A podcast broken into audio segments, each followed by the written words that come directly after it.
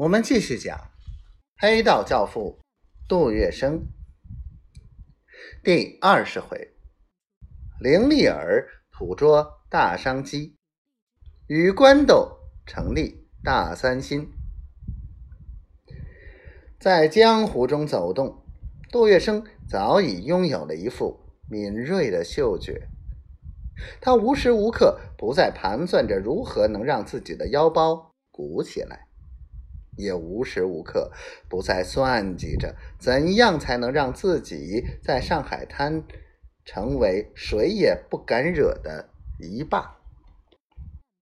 一天早上，杜月笙还坐在老正兴茶楼上品茶，远处传来妓女们的弹唱声。这时，江兆明匆匆的跑上楼来。杜月笙望了望他，问道：“什么事？”师傅，新任淞沪护军使何风林与警察厅长徐国良搭上了一班富商，集资一千万，合股组织飓风贸易公司，名义上是经营地产，实际上是贩卖鸦片。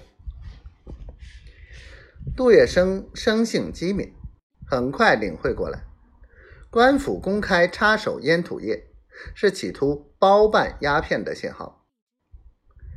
要进入“亨”字号的行列，就得趁官府包烟计划尚未实现之前，赶紧插一杠子。他连忙下了茶楼，回黄公馆找老板娘。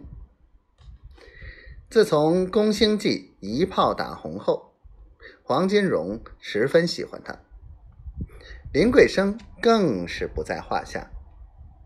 尽管现在杜月笙改口称林桂生为桂生姐了，但是两人幽会并没有断过。如今杜月笙对林桂生的兴趣好像减了很多。林桂生以为他是娶了老婆的缘故，也并不怪他，只是偷偷的再找了一个手下的一个小白脸儿，有需求时不找杜月笙，而找他了。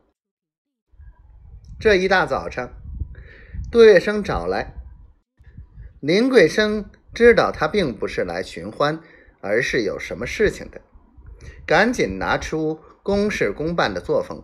把他请到了客厅，一坐下，杜月笙急急地说：“桂生姐，何督军新上任就染指烟土，我们赶紧开一家吧。”